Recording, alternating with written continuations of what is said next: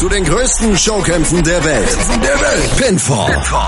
Der Wrestling Talk mit Kevin Scheuren auf meinsportradio.de.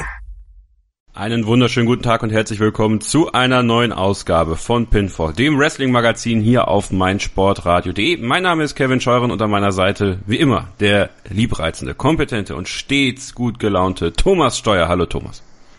Danke, Kevin, für diese wunderbare, liebreizende Introduction. Moin. natürlich, natürlich. So wie sich das gehört für einen guten Co-Moderator. Ähm, wir haben eine Menge zu besprechen, ja. Der Superstar Shake-Up bei WWE ist Geschichte, das ist der Draft, das ist der Draft 2017 gewesen, macht euch da nichts vor. Vince McMahon hatte einfach nur keine Lust mehr auf das Wort Draft und deswegen hieß es in diesem Jahr einfach Superstar Shake-Up. Ähm, der Zeitpunkt allerdings, Thomas, so kurz nach WrestleMania, ähm, noch nicht mal einem Jahr nach dem eigentlichen Draft. normalerweise hat man das ja auch wie im Football und wir haben ja auch bei meinsportradio.de zum Beispiel, und damit gebe ich das schon mal an die Hand, den NFL-Draft im Programm. Ne? Wir sind live dabei, wenn die NFL draftet. Und das ist in der Nacht von Freitag auf Son Freitag bis Sonntag, jede Nacht ab 0.30 Uhr hier bei uns live im Programm. Äh, aber Vince McMahon hat auf dieses Wort einfach keine Lust mehr. Wahrscheinlich, weil andere Sportarten es auch haben und er irgendwas Eigenes haben möchte. Ja, WWE-Sprech mit Alliteration. Und man kann darüber, man kann darüber streiten, ob Superstar Shake-Up jetzt so super toll klingt. Ja. Ich bin mir da auch unschlüssig. Ja. Ich bin mir da auch unschlüssig. Ähm, noch viel unschlüssiger und damit schließt es eigentlich schon an. Aktuell ähm, bin ich wieder in so einer Phase bei WWE, da gefällt mir wieder so einiges nicht. Ja, das ist hausgemacht, das ist. Äh, oh, oh.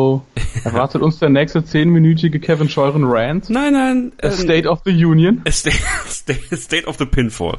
äh, aber ähm, nee, mal, mal unabhängig davon. Ähm, wo steht die WWE Ende April 2017 nach diesem Superstar Shake-Up, Thomas? Ich habe das Gefühl, die WWE steht wie so oft kurz nach WrestleMania, irgendwie so ein bisschen in der Schwebe zwischen, wir müssen noch Programme von WrestleMania fortführen, wo noch irgendwelche Rematches offen sind. Auf der anderen Seite haben wir zwar eigentlich gute Gegebenheiten mit äh, Superstar Shake-Up, mit neuen Leuten von NXT, spannende neue Paarungen, aber es ist irgendwie noch mega lang hin bis zum SummerSlam, also müssen wir irgendwie noch so ein paar Füller reinbauen. Also das Gefühl habe ich relativ oft nach WrestleMania.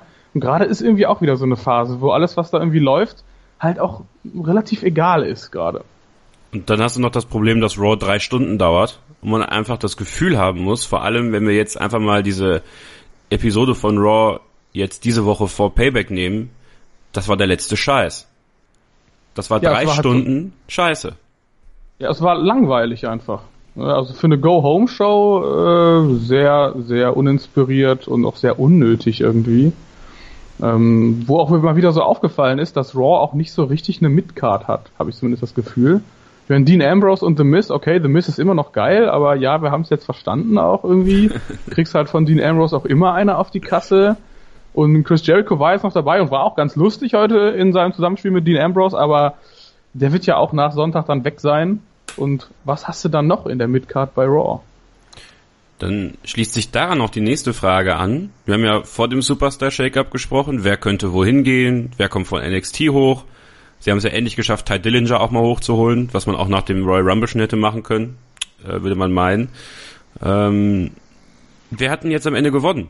Raw oder SmackDown? Weil ich, ich habe nach wie vor das Gefühl, dass SmackDown eigentlich ähm, der Brand ist, bei dem jetzt das bessere Gesamtpaket sitzt. Ich denke auch, SmackDown hat auf jeden Fall das mit Abstand vielversprechendste Roster. Allein, da schon, allein dadurch schon, dass ähm, AJ Styles geblieben ist. Shinsuke Nakamura ist jetzt da, Kevin Owens ist da, äh, ähm, Sami Zayn ist mittlerweile auch da. Das größte Problem, was SmackDown in dem Sinne halt hat, ist ähm, dieses komische Cluster Fuck World Title Picture mit Bray Wyatt, der jetzt irgendwie bei Raw ist. Und Randy Orton äh, ist noch Champion, der langweiligste Champion überhaupt. Randy Orton ist für mich so ein Relikt der, der 2000er Jahre noch, also Prä 2010 ähm, brauche ich persönlich nicht und stört für mich so ein bisschen das Gesamtbild bei SmackDown. Und jetzt deren eigentliches Title-Match, dieses House of Horrors-Match, von dem ja noch keiner so genau weiß, was es überhaupt ist, ist jetzt doch kein Title-Match mehr, womit auch klar ist, Bray Wyatt bleibt bei Raw. Es wird auch keine obskuren Titelwechsel mehr geben, also dass vielleicht Brock mit dem Titel zu SmackDown kommt, mit dem anderen. Es ist halt alles irgendwie, wie wir gerade schon sagten, das ist alles irgendwie unnötig. Das war ja meine und Theorie. Egal. Das war ja meine Theorie. Ja, es ist egal. Es ist alles, ist egal. Siege und Niederlagen ja. sind egal. Wer die Titel Pay hat. Payback ist egal. ist egal, fast schon, habe ich das Gefühl. Ja. Payback und dann haben wir vier Wochen später Backlash. Backlash. Ah, Backlash.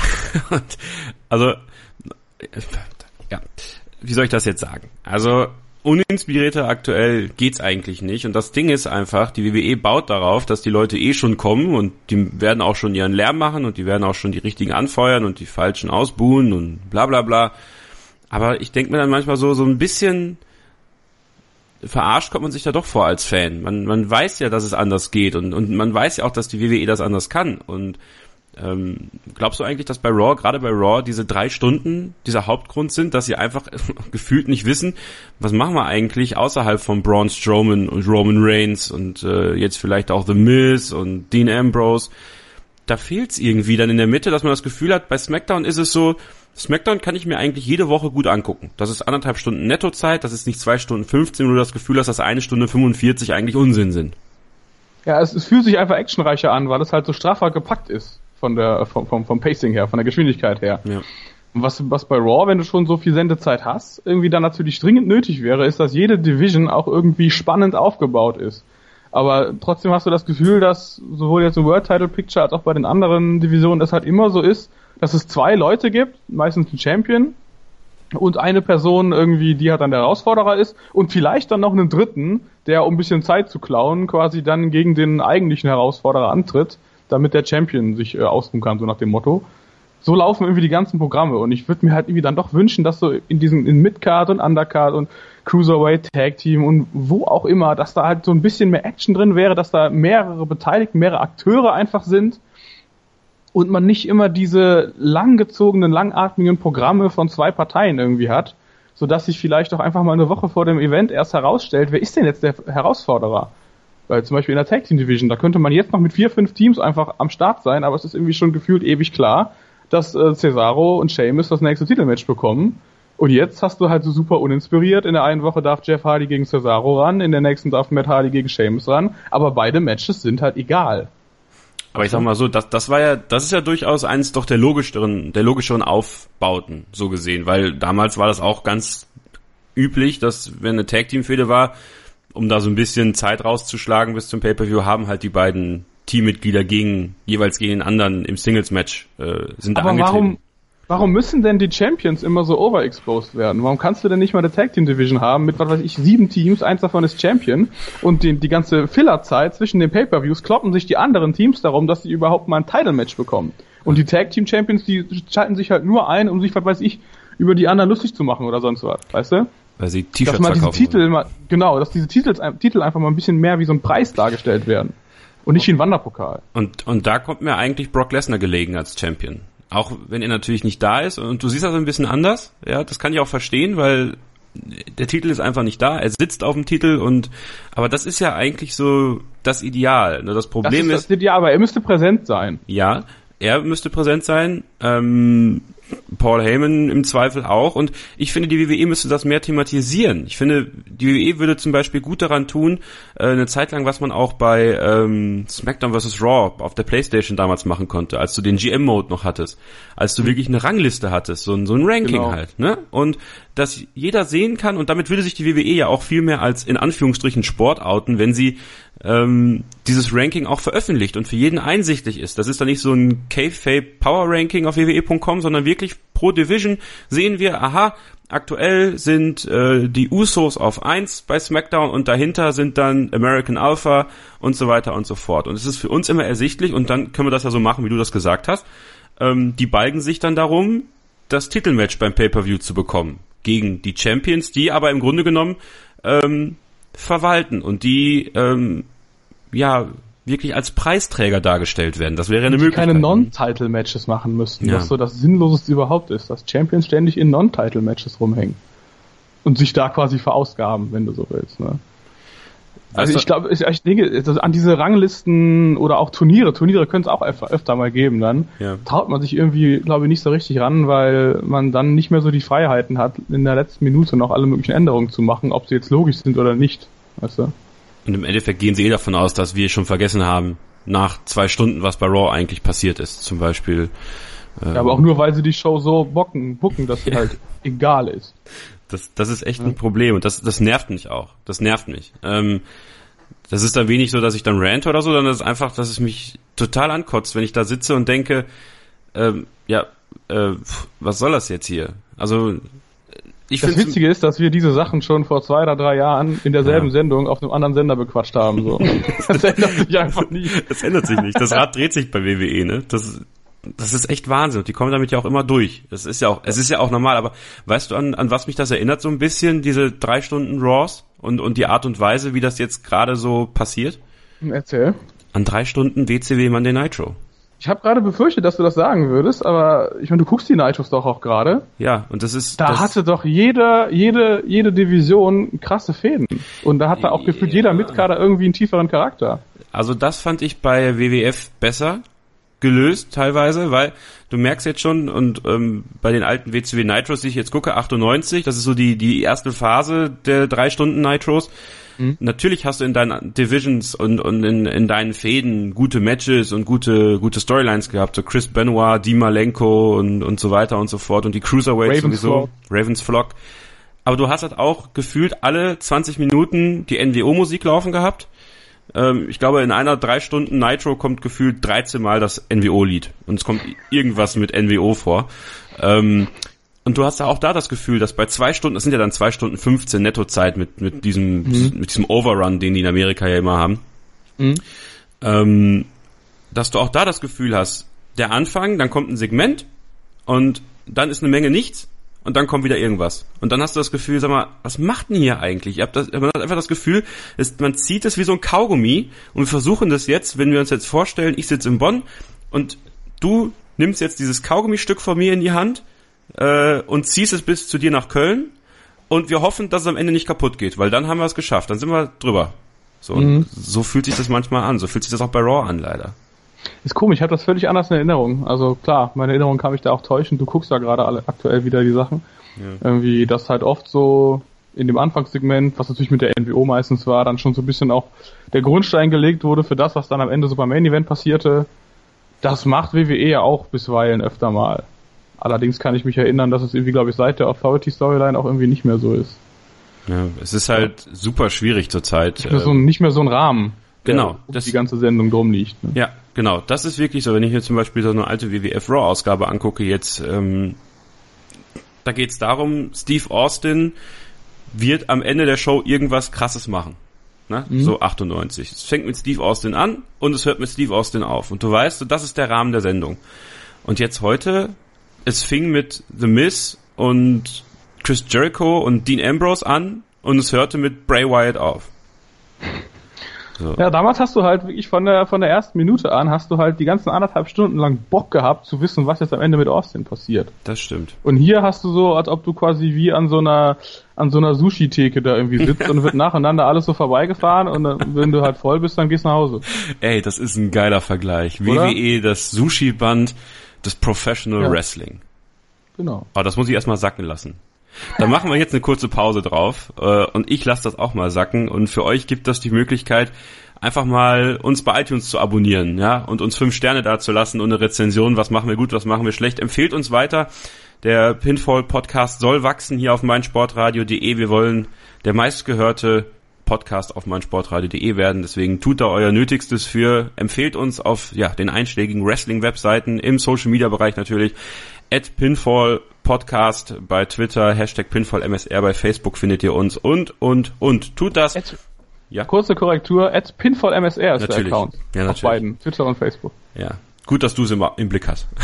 Wenigstens einer. Also, dann, der, der, der Sushi-Vergleich hat dich ganz schön aus dem, aus dem Rahmen geworfen. Der hat mich mega ja? geflasht. Also das passt auch wunderbar. Das wird auch, glaube ich, der Titel dieser Ausgabe sein. Das Sushi-Laufband des Pro-Wrestling. So, und ähm, gut, nach der nächsten Pause sprechen wir über ähm, den nächsten Pay-Per-View, sozusagen, ja, das Tagesmenü für, für Sonntagnacht, Payback. Ja, mal schauen, was wir da drüber besprechen können. Hier bei Pinfall, dem Wrestling-Magazin auf meinsportradio.de. Hören, was andere denken. meinsportradio.de. Like it auf Facebook slash meinsportradio.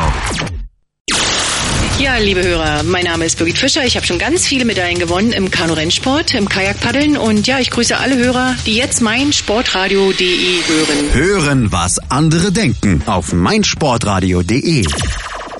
Wir sind zurück bei Pinfall, dem Wrestling-Magazin auf meinsportradio.de. Kevin Scheuren und Thomas Steuer begrüßen euch ganz herzlich zur Vorschau auf WWE Payback in der Nacht von Sonntag auf Montag live ab 2 Uhr auf dem WWE Network und natürlich bei Sky Select. Und Thomas, wir müssen ein paar Matches mal ansprechen und mhm. den Sinn hinterfragen. Denn ich erinnere mich an die schöne Zeit zurück. Nach WrestleMania gab es immer Backlash. Ja, Backlash, das war der Pay-per-View, wo es die Rückmatches gab. Da wusste man, worauf man sich einlässt.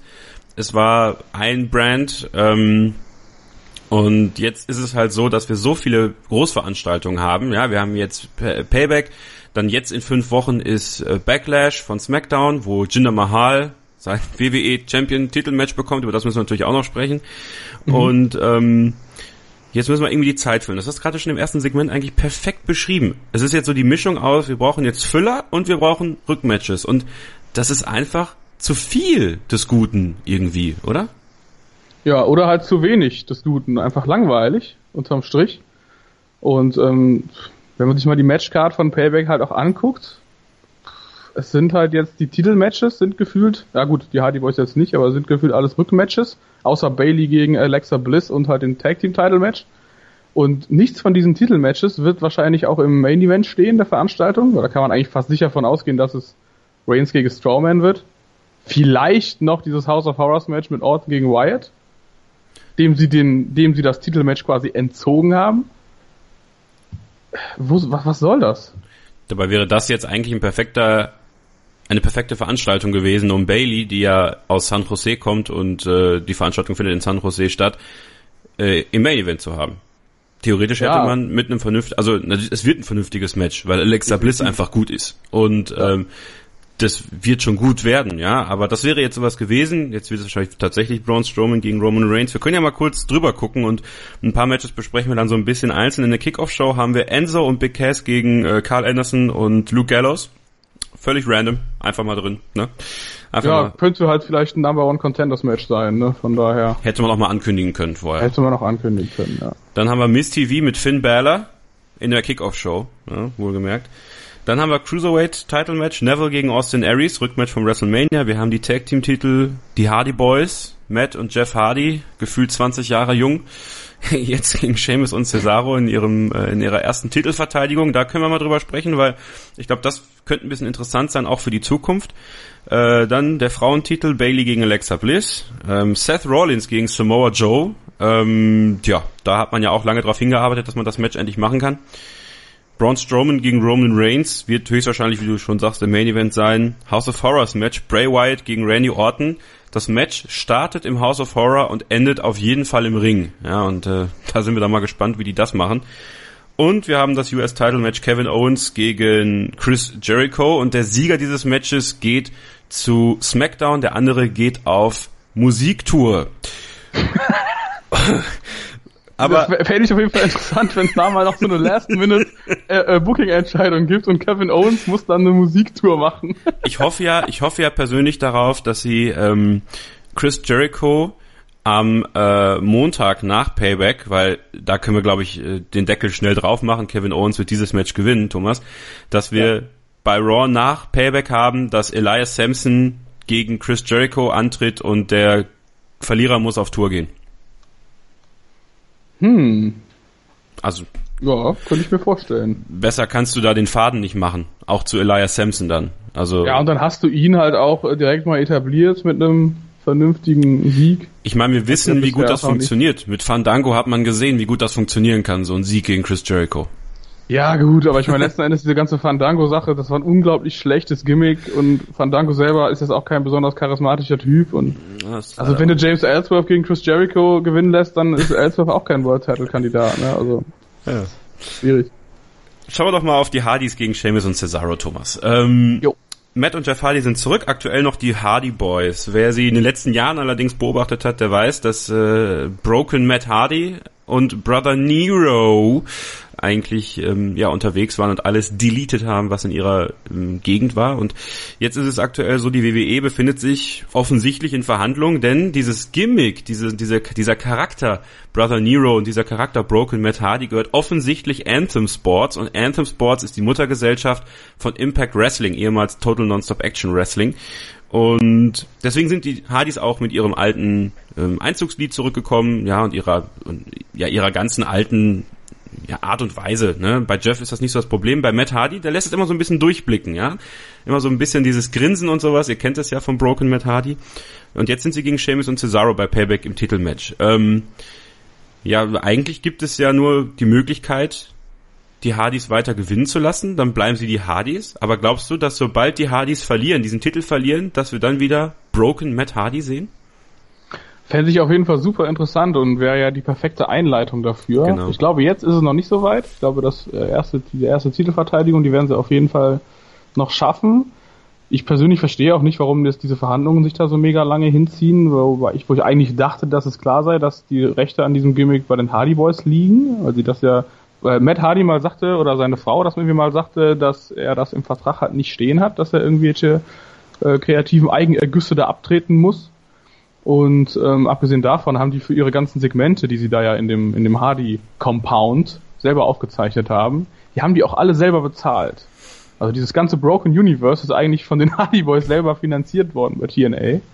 Von daher würde es mich fast wundern, wenn das so schwierig ist, die Rechte daran zu kriegen. Vielleicht kurz zur Erklärung, äh, für die, die es nicht wissen. Aktuell sieht es wohl so aus, dass Anthem eine Beteiligung will an den Merchandise-Verkäufen, die dann daraus kommen. Ja, also quasi, dass die WWE sowas wie das Gimmick liest, wenn man so will, ne? so eine, so eine Leasing-Vereinbarung, man mietet es sozusagen und die WWE will das natürlich nicht. Die werden da daran arbeiten, das einmal abzugelten, zu sagen, hier sind 500.000 Dollar, nehmt es oder lasst es. Und ich denke, dann wird Anthem sich da auch nicht groß querstellen, ne? wenn, wenn die Summe stimmt. Und was ich aber verrückt finde, ist, Thomas, und das haben wir ja selten so gesehen, dass die WWE da hinterher ist, ähm, dieses Gimmick aufzukaufen. Weil normalerweise sagt die WWE ja, was nicht unsere Idee war, war keine Idee. Und auf der anderen Seite finde ich das Broken Gimmick auch nicht unbedingt so hundertprozentig passend zu der heutigen WWE. Also ich könnte es mir da nur sehr toned down irgendwie vorstellen. Ja. Deswegen, das, da wundert es mich auf jeden Fall erst recht. Vielleicht ist Triple H auch dahinterher. Hm. Und Vince lässt ihn da einfach irgendwie machen. Zu Vince passt es auf jeden Fall nicht. Ich, also ich persönlich würde mir einfach wünschen, dass, dass die WWE dann einfach zu TNA sagt, komm, halt mal die Schnisse jetzt, ihr habt da eine Million, gebt uns einfach, gebt uns den ganzen, den ganzen, den ganzen Müllhaufen einfach komplett. dann macht ihr auch keine Schulden mehr damit, Anthem. Und dann müsst ihr auch nicht mehr mit Jeff Jarrett reden. Und, und Scott, Scott Steiner. Steiner. und wer da noch alles kommt, wahrscheinlich kommt Booker T auch noch rüber, wenn er bei WWE rausgeschmissen wird. Und Gavin Nash kommt auch noch und wird World Champion. Aber wir wissen ja, TNA hat eine 141 Two-Thirds Chance of Winning. Chance of Winning, natürlich, wenn es nach Scott Steiner Math gibt. Da gibt's ein sehr lustiges Segment, wenn ihr da mal auf YouTube gehen wollt und gebt einfach mal Scott Steiner das Math in TNA oder so, kann man eigentlich fast nicht verfehlen. Bitte guck das mal an. Das ist eine Hausaufgabe für die nächste Ausgabe. Das ist ein geniales Segment von vor zehn Jahren oder so. Gehen wir mal ähm, ja. Wo waren wir stehen geblieben? Die Hardys gegen Sheamus und Cesaro. Ich würde mal gerne auf Sheamus und Cesaro kommen. Ähm, gehen wir mal davon aus, die verlieren das Match. Wo stehen dann Sheamus und Cesaro? Ist es da an der Zeit, die beiden zu trennen? Sollte man die jetzt irgendwie auf eine auf eine Singles-Wrestler-Reise schicken oder glaubst du, dafür ist es auch noch zu früh? Zu früh nicht. Ich meine, das sind beides etablierte Stars soweit. Ich würde mir aber halt grundsätzlich mal wünschen, dass Tag-Teams mal zusammenbleiben, auch wenn sie dann mal verlieren, mal über eine längere Zeit. Dass sie einfach mal so ein bisschen zusammenwachsen und so eine gemeinsame Historie aufbauen können. Haben die beiden schon gemacht. Wenn, dann hätte ich sie jetzt getrennt zum, zum Draft, äh, zum Shake-Up, Entschuldigung. Oder hätte Cesaro einfach auch zu, zu SmackDown geschickt und Seamus zu TNA. Und ähm, ja, wo man jetzt mit den beiden. Andere, andere Highlander sind zu TNA gegangen. Eben, genau. Und dann kann Seamus die ja anführen und dann Stable machen. Wahrscheinlich sitzt der eine Highlander immer noch im Publikum. Also den haben sie da festgeschraubt. Einfach nur Provokation gegenüber WWE. Entschuldigung. Der hat dann auch vor sich so ein Sushi-Band stehen, wo er dann permanent durchgefüttert wird. Hier hast du alles, was du brauchst. In deinem Stuhl ist unten ein Loch, kannst du plumpsen lassen. Oh. Und der Rest, äh, der Rest läuft. Der Rest läuft. Oh, wir lassen uns ablenken heute. Aber es liegt auch an dem ja. WWE-Produkt, das ist einfach so. Ja, wir brauchen was anderes zum drüber quatschen, ne? Ja. daher. Also glaubst du, selbst bei Niederlage bleiben die erstmal zusammen? Ja, denke schon. Wie gesagt, ich wüsste nicht, wohin mit den beiden. Klar, erstmal macht man eine Fehde der beiden nochmal gegeneinander, aber dann hängt man auch wieder in der Luft so richtig. Cesaro für Cesaro wird's äh, wird's mich natürlich mega freuen, wenn er endlich mal den Durchbruch schafft. Aber ich glaube, da gibt es jetzt mittlerweile, gerade bei SmackDown, einige Kandidaten, die vor ihm stehen. Ja, Cesaro wirkt immer so ein bisschen verloren, ne? Also ja. ich glaube, tatsächlich auch nicht. Man munkelt ja auch immer wieder, dass der Vertrag dieses Jahr ausläuft von ihm und ähm, eine Verlängerung recht unwahrscheinlich ist. Ja. Echt? Von seiner Seite aus? Also es gibt immer mal wieder das Gerücht, dass er nicht verlängern will, ja. ja, ja. Okay, krass. Dass er, dass er dann vielleicht was anderes sucht, nach Japan geht oder sowas und dann ja irgendwann auch zurückkommen kann, ja. Man hat es ja bei Drew Galloway auch gesehen, man kann durchaus dann zu WWE zurückkommen, auch als als gestandener Wrestler dann. Nicht, dass Cesaro kein gestandener Wrestler ist, versteht ja, das klar, aber er ist ne? auch nicht mehr der Jüngste. Der wird auch ja. schon, der ist doch 1980er Jahrgang. Ja. Der wird auch schon 37 sein. Wenn der jetzt drei Jahre weg ist, dann kommt er so im Alter von Styles vielleicht nochmal zurück. Ich kann, also ich, also, ist nur meine Überlegung. Ich kann mir gut vorstellen, dass man, wenn man in dem Alter dann weggeht, Cody Rhodes ist ja erst Anfang 30 zum Beispiel. Dass man dann wegbleibt man, oder was? Dass man da, oder dass man da vielleicht sagt, ich bleib dann halt doch, auch mit einem schlechteren Vertrag, so ähnlich wie Sigler das jetzt irgendwie gemacht hat, oder mit einem, mit einem, mit, mit meinem selben Standing, woran ja. sich nicht mehr viel verändern wird. Aber ich ziehe halt, solange ich noch aktiv wresteln kann oder noch gut bin im Ring, noch halt das Geld von WWE ein und kann ja dann mit Mitte 40 immer noch so ein paar Indie-Matches machen. Ne? Ja, also das, das, gut, die Frage wird natürlich auch sein, was will er, wenn er sich natürlich damit genau, wohlfühlt, ja. was er macht und äh, jetzt keine größeren Ambitionen mehr hat, ähm, weil ich glaube, den Deckel können wir drauf machen, was Cesaro und zum Beispiel den World Title angeht bei WWE. Das wird einfach nicht passieren. Das, also, ja. Das hätte schon lange passieren müssen, wenn es passiert. Vor, vor zwei Jahren schon theoretisch hätte man es machen können. Ähm, aber gut, vielleicht überraschen sie uns ja. Es wird natürlich uns freuen und euch sicherlich auch, denn ähm, ihr könnt ja auch die WWE Superstars jetzt bald wieder in Deutschland sehen. Äh, wir haben ja wieder eine kleine Tour, zumindest ein Stopp. Am 11. Mai 2017, Mittwoch, Donnerstags 11. Mai ab 19 Uhr in der Porsche Arena in Stuttgart. Und am 10. Mai sind sie in Zürich. Ja, da kommt dann Cesaro nach Hause ins Hallenstadion. Um 19.30 Uhr ist da der Beginn unter anderem dabei. Roman Reigns, Braun Strowman, Seth Rollins, Finn Balor, die Hardy Boys. Ja, die kommen direkt nach Deutschland äh, und äh, in die Schweiz. Also es lohnt sich da mal vorbeizuschauen. Unter anderem auch dabei, und das finde ich ziemlich cool, Alistair Black, ja, der ehemalige Tommy End äh, der jetzt bei äh, NXT dabei ist, der wird ein Cruiserweight Title Match haben gegen Neville okay. und Austin Aries im Triple Threat. Ja. Also können wir vielleicht auch da schon äh, davon ausgehen, dass Alistair Black in die Cruiserweight Division kommt. Also das Spannend ist auf jeden Fall, ja. Ja, ne? Wobei es mich wundert, der ist ja auch relativ groß. Aber er nutzte für mich jetzt bei seinem Debüt nicht wie ein Cruiserweight, aber. Nee, ne? Aber er scheint offensichtlich das Gewichtsmaximum zu halten. Von daher ähm, ja, ich denke mal, ist das ein Spot, der besser ist als kein Spot. So, Auf jeden Fall, man, klar. Wenn man das so sagen will. Ne? Gut, dann ist das der kleine Ausflug gewesen äh, für euch zum Hinweis, dass ihr die WWE Superstars natürlich live erleben könnt. Und ähm, ich würde sagen, jetzt machen wir nochmal eine kurze Pause, Thomas. Und dann sprechen wir noch über zwei, drei andere Matches. Und wir müssen natürlich heute noch über Jinder Mahal sprechen. Der Number One Contender für den WWE Champion-Titel was das für Hintergründe haben könnte und äh, was da unsere Ideen sind, wie man das jetzt noch irgendwie retten kann. äh, bleibt dran bei Pinfall, dem Wrestling-Magazin auf meinsportradio.de. Mein Lieblingspodcast auf meinsportradio.de.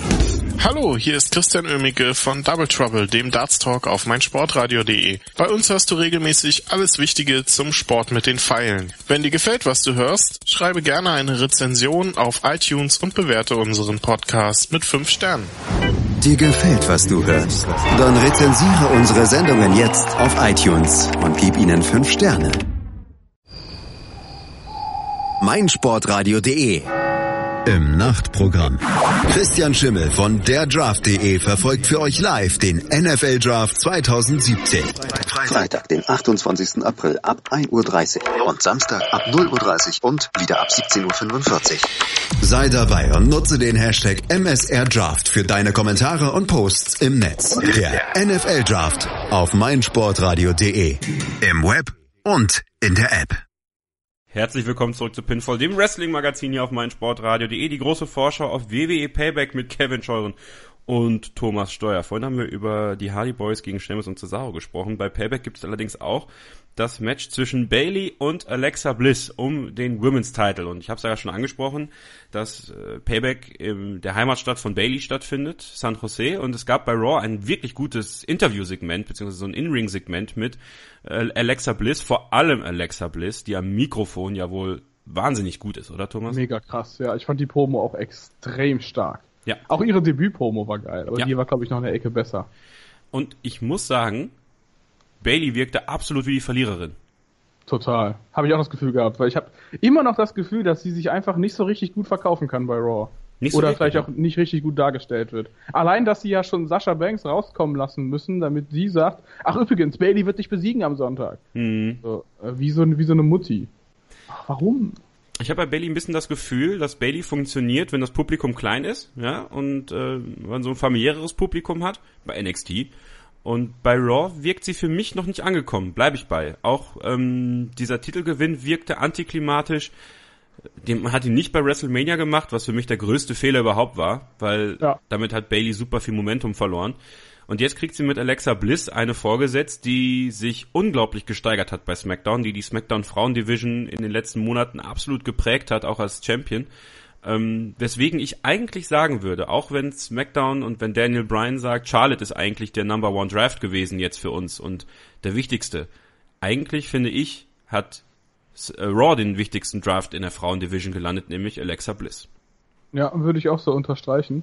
Ähm, ich finde allerdings auch, dass Bailey auch so als Champion einfach nicht gut funktioniert, weil sie ist nun mal so der typische Underdog. Sie muss eigentlich auf der Jagd sein. Und sie muss halt einige Matches mal auch dann wirklich knapp verlieren, aber eben auch so aus eigener Kraft gut aussehen und nicht immer nur von Sascha irgendwie Hilfe bekommen. Und dann hätte es vielleicht auch funktionieren können. Ich glaube, die haben, sie haben ihr einfach generell zu früh auch diesen Titel gegeben. Das glaube ich auch. Vor allem hat man vergessen. überhastet. Genau, es war überhastet und man hat halt diesen den Nachhall nicht beachtet, ja. Und das, was man hätte machen müssen, nämlich Sasha Banks schon weitaus früher ähm, Heel turn, also zu einem Bösewicht machen, um diese beste Freunde-Story zu brechen. Ja, aber dann hat er Ja. wahrscheinlich gesagt, ja, jetzt haben wir mit Owens und Jericho schon eine beste Freunde-Story, dann können wir nicht die auch noch brechen, ja, bla bla. Ähm, aber jetzt bei Payback, jetzt muss es doch passieren, oder? Jetzt muss doch Sasha Banks ihr den Titel kosten. Und Heel turn. Weiß halt, Es weiß muss- halt nicht, es, es gibt natürlich jetzt nicht so wirklich das Zeichen wofür, ne? weil jetzt haben sie ja noch zusammengehalten wieder. Aber fandest du nicht, dass es so ein bisschen fadenscheinig wirkte? Dass Sascha Banks immer wieder kommt und sagt, ja, Bailey besiegt dich schon. So nach dem Motto so, die kann eh nicht für sich selbst reden, die kleine Maus. Äh, muss hier der legit Boss wiederkommen. Ja, und dann, du meinst jetzt, dass quasi dann äh, Sascha so eingreift, dass Bailey quasi durch die Disqualifikation irgendwie gewinnt, weil Sascha Bailey einen auf die Nuss gibt, oder wie? Ich glaube, sie verliert den Titel bei Payback. Aber warum sollte Sascha das machen, wenn sie ja quasi Bailey gar nicht so richtig ernst nimmt? Dann ist ja eigentlich Alexa Bliss die stärkere Gegnerin. Die Frage ist natürlich, ob Sascha Banks nicht vorher Bailey zerlegen will. Weil ich denke mal, wenn Sascha Alexa, Banks, wenn will Alexa, in erster Linie den Titel. Das hat sie auch quasi in dem ersten Raw nach Mania hat sie ja gesagt. Da wurde ja sie dann ja unterbrochen von Alexa Bliss. Nicht in dem ersten Raw, in dem Shake-Up Raw. Ähm, da wollte sie ja gerade sagen, hier, sorry, diese ganze Freundschaftsgedöns ist jetzt zu Ende, denn ich will hier ein World Title Match haben. Und dann wurde sie ja unterbrochen. Das wäre natürlich schon auf einmal so ein ganz plötzlicher Wandel. Ja, aber wenn, ich denke, wenn man Alexa den Titel gibt, wird, wird man sie erstmal gegen Nia Jax stellen, ne? Ehemalige, ehemaliges Protégé. Ähm, dann hat Alexa Bliss ja Nia Jax auch den Number One Contender Spot geklaut, letzte Woche bei Raw. Also ähm, könnte man ja dann, wie du das eigentlich auch gesagt hattest, erstmal Bailey gegen Sasha fäden lassen, um die Frauendivision zu stärken, auch außerhalb des Titels, ja. Ähm, um dann Nia Jax und Alexa um den Titel gehen zu lassen. Dann hat man dann bei SummerSlam wahrscheinlich die Möglichkeit, Sascha gegen Alexa zu stellen. Ich find's okay, wenn man es macht. Vor allem, weil, ähm, weil, äh, der Wim weil jemand in seiner Heimatstadt sowieso immer verliert. Außer recht, Alexa Bliss übrigens, ne? ist. Echt? Ja, Außer letzte Alexa Woche bei Bliss? Raw hat sie äh, in ihrem in ihrer Heimatstadt äh, den Number One Contender Spot bekommen. Das hat mich ja Okay, es persönlich war aber kein überrascht. Title-Match. Nein, nein, das war kein Title Das Das kein verliert Title Bailey Match. wahrscheinlich, ja. Das verliert Bailey auf jeden Fall, gehe ich auch stark von aus. Ähm, aber ich würde mir schon wünschen, dass man um diese Sascha-Bailey-Kontroverse dann doch noch ein bisschen was Besseres strickt. Wie sie heel turnen könnte, Sascha übrigens, weil Alexa ja angesprochen hat, dass Baileys Papa im Publikum sitzen wird. Das, äh, das ist ja die typische WWE-Geschichte. Jemand haut dem Papa eine auf die Nuss. Könnte Sascha Banks einfach dem Vater eine runterhauen. Und dann ist Bailey aber, auch, abgelenkt. aber auch wieder die Frage, warum? ich Warum soll die jetzt dem Vater eine reinhauen? Mein Gott, weil man mit Sascha irgendwas machen muss. die geht doch auch vollkommen unter. Ja, das Oh, ich weiß es nicht. Vielleicht Naja, ist für Sascha noch ein Platz frei an, äh, an dem Sushi-Band. Sushi-Band der guten Laune hier heute. Ey. auch oft an einem Sushi-Band saß Samoa Joe in seinem Leben schon. Und ja, ähm, hat jetzt Seth Rollins vor der Brust. Ja, das Match, was ja irgendwie so ein bisschen jetzt der Lückenfüller ist zu einem eventuellen Rematch zwischen Seth Rollins und Triple H oder was weiß ich. Oder Stephanie McMahon kommt zurück. Auf jeden Fall braucht man für Samoa Joe auch mal was zu tun und hat jetzt diese Fehde weiter forciert. Und bei Payback gibt es dann jetzt das Match Seth Rollins gegen Samoa Joe. Ich persönlich verstehe nicht, warum dieses Match keine weitere Stipulation hat, weil ähm, so als Singles-Match, erstens haben wir es schon gesehen, meine ich, irgendwie bei Raw bestimmt mal oder so, keine Ahnung. Ich glaube auch, ja, in den, in, in, in der, in der, wie sagt man, Road to WrestleMania Zeit. Ja, und, und was, was ist der Mehrwert dieses Matches jetzt für uns? Was, was sollen wir jetzt daraus nehmen? Wird Stephanie McMahon zurückkommen und, also ich gehe davon aus, dass sie irgendwie bald zurückkommt und Seth mal wieder die Hölle heiß machen wird, aber irgendwie fehlt mir bei dieser ganzen Fehde jetzt der Mehrwert, weil ähm, Samoa Joe wirkt jetzt irgendwie so aus der Luft reingepresst in diese Rolle. Der hätte man, hätte man vielleicht auch besser zu SmackDown draften können. Äh, und Seth Rollins, ja, was ist mit Seth Rollins? Gut, Joe hat ja auf jeden Fall Rollins erstmal verletzt. Ähm, das alleine würde ja schon reichen, so als Aufhänger. Und ja, okay. für mich wirkt es halt auch jetzt wie eine Füllerfehde, mit der es mit Sicherheit noch einige andere Matches geben wird, auch mit Stipulation, wo dann ja vielleicht auch so eine riesen Hassfehde draus werden kann, wie jetzt mit Jericho Michaels damals, was ja auch mit so einem einzigen Match eigentlich mal angefangen hat. Schwierig. Also ich kann mir gut vorstellen, dass die Matches von den beiden unglaublich geil werden und dass diese Fehde mit der Zeit vielleicht wächst, bis dann echt um die Zeit vor dem Slammer Slam herum dann doch Stephanie McMahon äh, zurückkommt und es das unausweichliche Rollins versus Triple H Stephanie McMahon ohne Pole Match geben wird. ähm, ja, aber Stephanie, Stephanie ohne Pole würden wir alle gerne sehen. Das, der Unausweichliche ist übrigens auch Samoa Joe, das hast du schön gesagt, die Inevitable. Aber Stimmt, das ist ja, die Immovable Object. Du, die, äh, du hast dich auch schon angepasst. Genau, ja. Ich bin auch schon indoktriniert. Du bist auch schon dabei. Tim Haber und Calvin Knie sind auch wieder dabei. oh, wirklich? Ist es, ist, also, ja, ja, die sind, sicher, die, die sind dabei Ring. Und Carsten Schäfer auch. Irgendwie. Carsten ist, äh, der okay, wird auch Carsten dabei sein. Ja, okay. sein. Ja, ja. Bin gespannt. Freuen wir uns drauf. Und wir haben äh, dann den Monster unter uns, das Monster unter uns, den Monster unter uns, wie man auch so gerne im Ruhrgebiet sagt. Äh, Braun Strowman gegen Roman Reigns. Ähm, ja, Roman Reigns, muss man sagen, ein Mann mit absolut gutem Heilungsfleisch. Ja, also der, der ja, das, das ist nur nach ein paar Wochen, das ist okay. Das, das kann man so machen. Die Schulter war kaputt, das macht nichts. Ähm, er war, ist zusammengeschlagen worden. Der Krankenwagen ist umgeschubst worden alles, ja, aber ist wieder fit. Es geht wieder nach drei Wochen, reicht das auch jetzt und ähm, ja, das kann aber alles nur darauf hinauslaufen, dass Strowman das Match gewinnt und dann gegen Lesnar antreten wird, oder? Eigentlich schon, ja, wäre auf jeden Fall auch sehr passend, wobei ich dann halt so ein bisschen Angst hätte, dass sie vielleicht so den Push von Strowman dann schon abbrechen wieder. Hm. Weil ich mir nicht vorstellen kann, dass Lesnar den Titel jetzt sofort wieder verliert. Aber eigentlich wäre es ja nötig, damit man Raw ein bisschen spannend hält. Ja, ich suche gerade mal den, den, den Pay-Per-View-Kalender. Wir müssen dann nämlich mal schauen, ähm, wann der nächste Raw Pay-Per-View ist. Wir haben ja jetzt erstmal ähm, am 30., also jetzt am kommenden Sonntag, ist Payback. Kommt doch, glaube ich, noch Money in the Bank dann haben wir Backlash, am, oder? Ne, Extreme Rules tatsächlich. Guck ah, okay. Und da kann man natürlich am 4. Juni, ne, wir haben jetzt am 30. April haben wir Payback, dann am 21. Mai haben wir Backlash, das ist ein Smackdown Pay-Per-View und dann haben wir am 4. Juni haben wir dann Extreme Rules. Da kann man natürlich dann ein gutes Extreme Rules Match zwischen ähm, Brock Lesnar und Braun Strowman um den Titel bringen. Und ja, ich bin aber eigentlich bei dir. Ähm, können wir nicht vorstellen, dass man Braun Strowman dann den Titel gibt, obwohl, Thomas, kann man natürlich dann, um diesem Reigns gegen Lesnar Gedöns noch ein bisschen vorzubeugen, warum nicht Strowman tatsächlich den Titel geben bei Extreme Rules, um beim SummerSlam dann Reigns Strowman besiegen zu lassen? Ja, wäre eine Idee. Dann müsstest du halt natürlich dann wieder SummerSlam bis WrestleMania irgendwie überbrücken, um dann Reigns gegen Lesnar zu machen. Mmh, ja, es ist echt diese, diese, diese, diese ein Jahr im Voraus geplanten Matches sind immer so ja. schwierig dann irgendwie so zu konstruieren.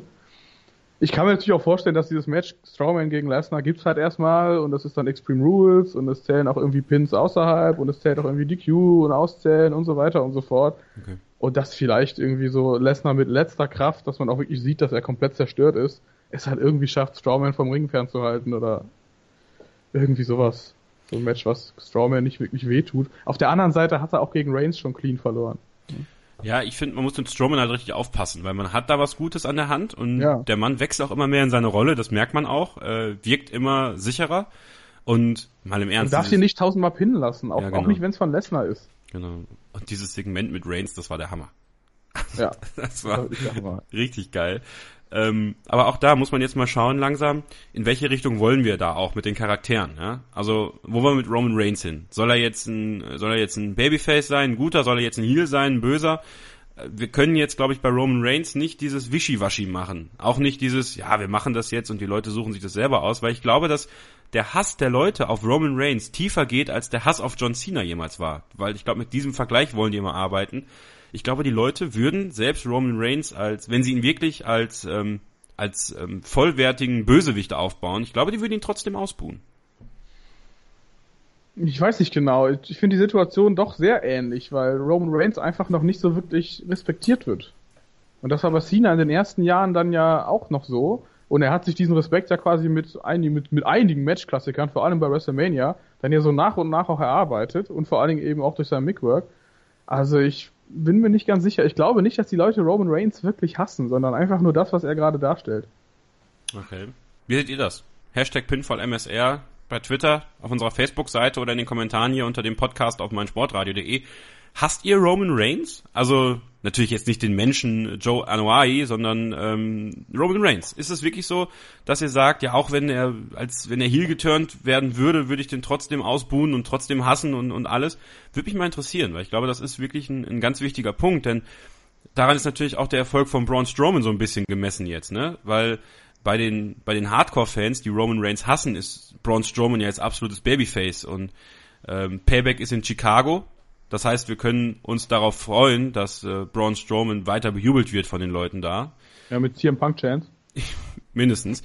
ähm, und ja, dann dann müssen wir halt schauen, was was was geht mit Braun Strowman noch? Darf man ihm den Titel jetzt so früh eigentlich schon geben? Deswegen da meine Theorie mit dem SummerSlam vielleicht auch vielleicht ein bisschen oder Extreme Rules ein bisschen zu früh kommt. Ähm, und sollte man Braun Strowman, das ist jetzt natürlich sehr viel Hypothese, die wir jetzt hier machen, Thomas, wenn man Braun Strowman den Titel gibt, ähm, braucht er dann einen langen Run, um, um sich da wirklich einzufinden in diese Rolle? Also er braucht definitiv so einen ordentlichen Zerstörer-Run, der dann vielleicht äh, beim Rumble oder so enden könnte, eventuell. Da kann ich mir natürlich gut vorstellen, dass dann so Leute wie Cesaro und, und Sheamus vorübergehend einfach auch so seine Fädenpartner sein werden, die er dann quasi zerstört nach und nach. Das könnte ich mir schon vorstellen, dass man vielleicht Reigns dann auch noch mal eine Pause gibt, vielleicht mal so zwei, drei Monate ihn irgendwie verletzt, irgendwie mal draußen lässt. Sodass er dann quasi irgendwann Anfang des Jahres oder Ende des Jahres ähm, wieder zurückkommt und man dann quasi mit seinem Sieg über Strawman diese Fehde gegen Lesnar wieder einleitet. Dann haben wir doch das House of Horrors Match bei Payback. Ähm, Randy Orton gegen Bray Wyatt. Ähm, das Match startet also im, im House of Horrors. Was das sein soll, weiß ich nicht. Vielleicht einfach so eine billige Maze aus dem Moviepark Germany.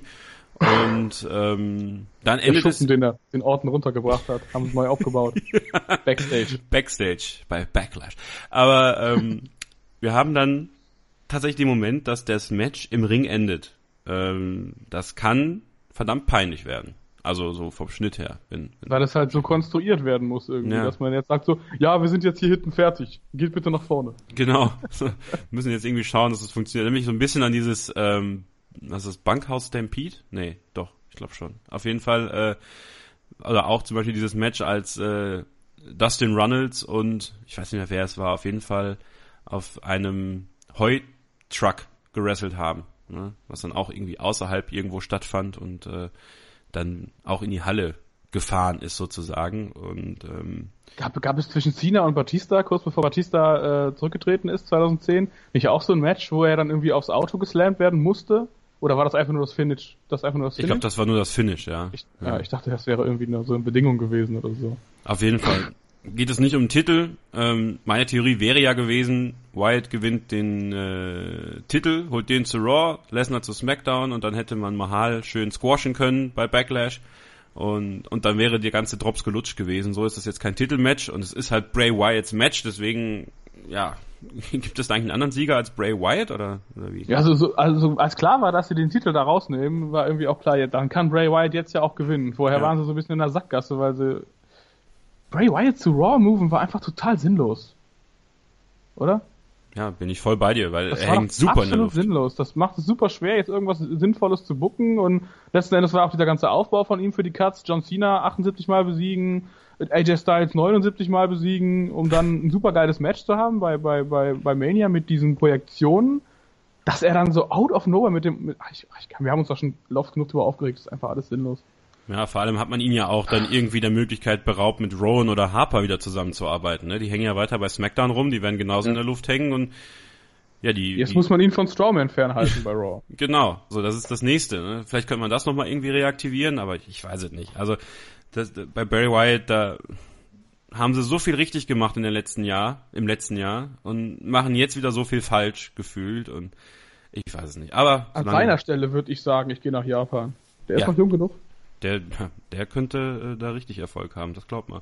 Ich glaube, der ist erst auch, auch erst Anfang 30, so. Ja. Der ist noch recht jung. Dann haben wir noch ein Match, komm, machen wir es auch noch eben Owens gegen Chris Jericho. Ähm, muss ich persönlich nicht mehr sehen, die Geschichte ist für mich vorbei.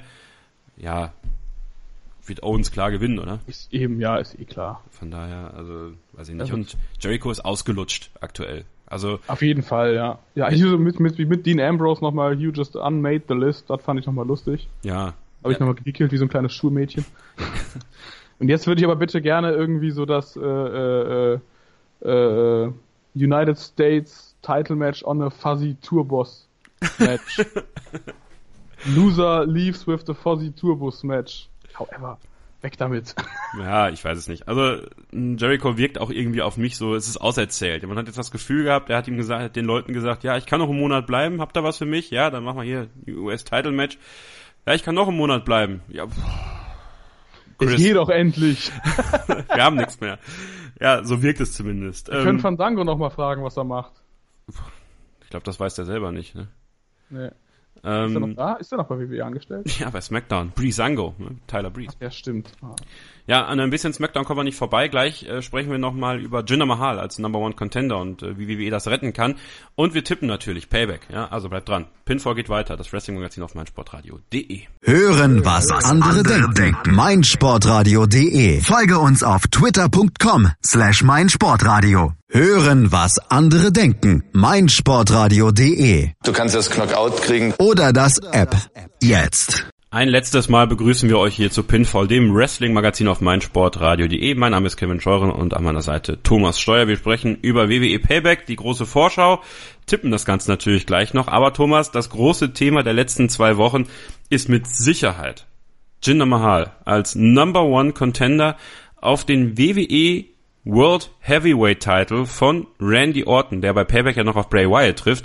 Aber Jinder Mahal wird bei WWE Backlash, und zwar ist es ja auch schon bald, in fünf Wochen, um genau zu sein, die Chance zu bekommen, den WWE-Titel zu bekommen. Also, also ist, ist für mich, also ich fand es im ersten Moment, fand ich es richtig geil irgendwie, weil mal was Neues war und ich finde sowas ja irgendwie verrückt. Aber so im Nachhinein denke ich mir so, äh, mh, und jetzt? Bei mir ist es irgendwie umgekehrt, witzigerweise. Was auch daran liegt, dass ich sehr verdrossen bin, dass Orton jetzt da wieder als Champion rumrennt, dazu noch als Face Champion. Ich vergleiche das ein bisschen mit der JBL-Situation 2004, als man irgendwie so eine Not hatte und gesagt hat, wir brauchen jetzt irgendwen, der hier mal als Heel Champion ein bisschen Blödsinn machen kann, auch wenn er absolut unglaubwürdig ist. Und dann machen wir einfach JBL mit neuem Gimmick zum Champion. Und seit Jinder Mahal gesprochen hat letzte Woche bei SmackDown, war ich auch gar nicht mehr so, so, wie sagt man, abgeneigt von der Idee. Er soll ja jetzt scheinbar auch so ein kleines Stable bekommen. Die Bollywood Boys vom Cruiserweight äh, Championship Turnier die sind jetzt irgendwie als The Singh Brothers, glaube ich, auf dem Weg zu SmackDown. Ja. Dann könnte man das zumindest irgendwie glaubwürdig hinbekommen, dass er den Titel da abstaubt. Und das halt auch so als Füllerprogramm mit dem, vor dem Hintergrund, dass man mal wieder einen indischen Star etablieren will für den indischen Markt. Also, mal so interessiert an so einem, vielleicht an so einem Drei-Monats-Programm, wie sich Jinder Mahal überhaupt denn so schlägt in der Rolle, bin ich dann irgendwie mittlerweile schon. Die Frage ist natürlich. Ist das pervers? Ja, das ist, nämlich, das ist nämlich die Frage, denn ähm, wenn man mal bedenkt, ähm, gut, er kommt durch die Wellness-Geschichte durch, ja, sonst wäre mhm. er ja schon suspendiert worden. Ja. Ähm, aber welches Beispiel setzt du denn für für den Rest des, des, des Kaders sozusagen. Da sind ja Leute bei SmackDown, die durchaus auch eine Chance auf diesen Moment hätten bekommen können. Man hätte selbst einen Dolph Ziggler nehmen können als Heel Champion, der schon länger dabei ist.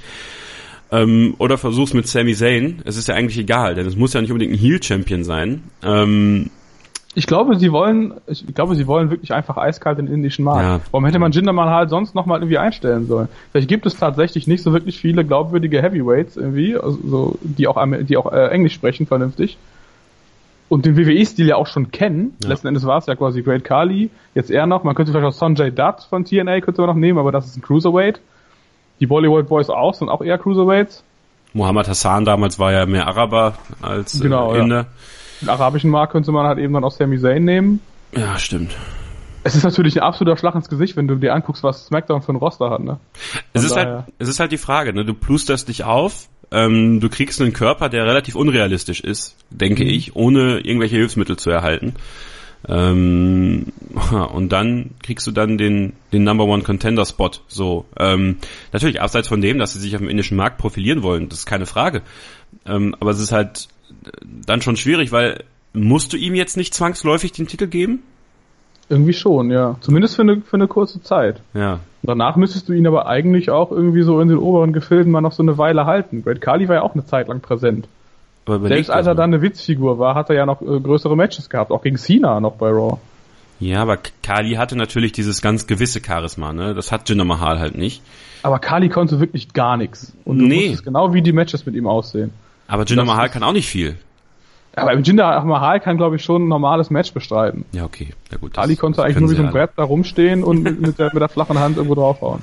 Also ist halt wirklich sehr spannend. Wir werden das auch in der nächsten Ausgabe von, von Pinfall, wenn wir uns wieder mehr Smackdown zuwenden, die ja dann den nächsten Pay-Per-View haben, werden das natürlich weiter beobachten, weil es ist durchaus eine interessante Situation, weil es ja, auch, auch jetzt bedeutet, eigentlich müsste man Jinder Mahal bei SmackDown jetzt regelmäßig Matches gewinnen lassen und da sehe ich wieder nur einen, der da richtig drunter leiden wird, das ist Sami Zayn. Weil es ist der, mit dem kannst du es machen, ne?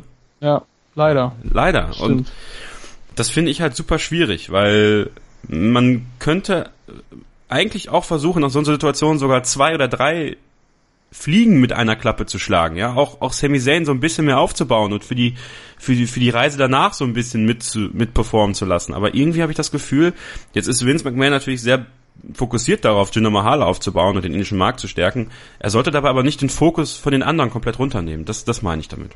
Ich kann mir vorstellen, dass es eben genauso laufen wird wie bei JBL damals, dass es eigentlich ein super unglaubwürdiger Champion ist, der halt wirklich nur mit den billigsten Mitteln gewinnen, kann und selber absolut immer unterlegen aussieht in jedem Match. Ja. Dafür könnte ich mir ganz gut vorstellen. So können, kannst du es auch hinkriegen, dass die anderen nicht so mega schlecht aussehen, sondern dass die einfach halt nur hart beschissen werden. Wir werden es ja. beobachten. Wir werden es beobachten, wir werden hier drüber sprechen. Ihr dürft natürlich auch gerne mit uns drüber sprechen. Ähm, unsere Social Media Kanäle und wo ihr uns erreichen könnt, das erfahrt ihr gleich noch. Aber jetzt, Thomas, lass uns Payback tippen. Ja, aktuell steht es ja 20 zu 18 für mich. Ja. Aber die zwei Punkte, ich glaube, ich glaube, ich habe ich hab ein bisschen anders getippt jetzt. Ich habe meine Tipps hier schon stehen. Ich, ich frage dich jetzt einfach mal nach deinen Tipps und ihr könnt natürlich eure Tipps auch kundtun. Gerne natürlich in den Kommentare unter unseren Podcast. Da werden wir auch wieder unsere Tipps posten, damit ihr immer sehen könnt, was haben die beiden Idioten da eigentlich getippt. Wir fangen an mit dem Kickoff und das ist Enzo Amore und Big Cass gegen Carl Anderson und Luke Gallows. Thomas, was tippst du? Mm, Enzo und Cass. Ich sag, äh, der Club gewinnt, ja. Also okay. Gallows und Anderson. Und so langsam kommen wir hoffentlich in die Richtung, dass man Enzo und Cass äh, tatsächlich vielleicht ähm, so ein bisschen Ärger ins Paradies bekommt. Ne? Er wurde ja auch bei Raw schon wieder aus dem Match geschrieben. Und deswegen äh, geht mein Tipp da mal auf den ich, Club. Cruiserweight Title Match. Äh, Neville gegen Austin Aries. Ich sage, Austin Aries gewinnt. Aber ich sage nicht, dass er den Titel gewinnt. Ja, ich sage auch, dass Austin Aries gewinnt. Darum geht es ja schließlich. Und es kann ja auch sein, dass Neville ja. trotzdem weiter den Titel behält. Genau. Tag Team Champion Titelmatch. Äh, die Hardy Boys, Matt und Jeff gegen Seamus und Cesaro. Die Hardy Boys gewinnen das. Das sage ich auch. Das sage ich auch. Women's Championship Match. Bailey gegen Alexa Bliss.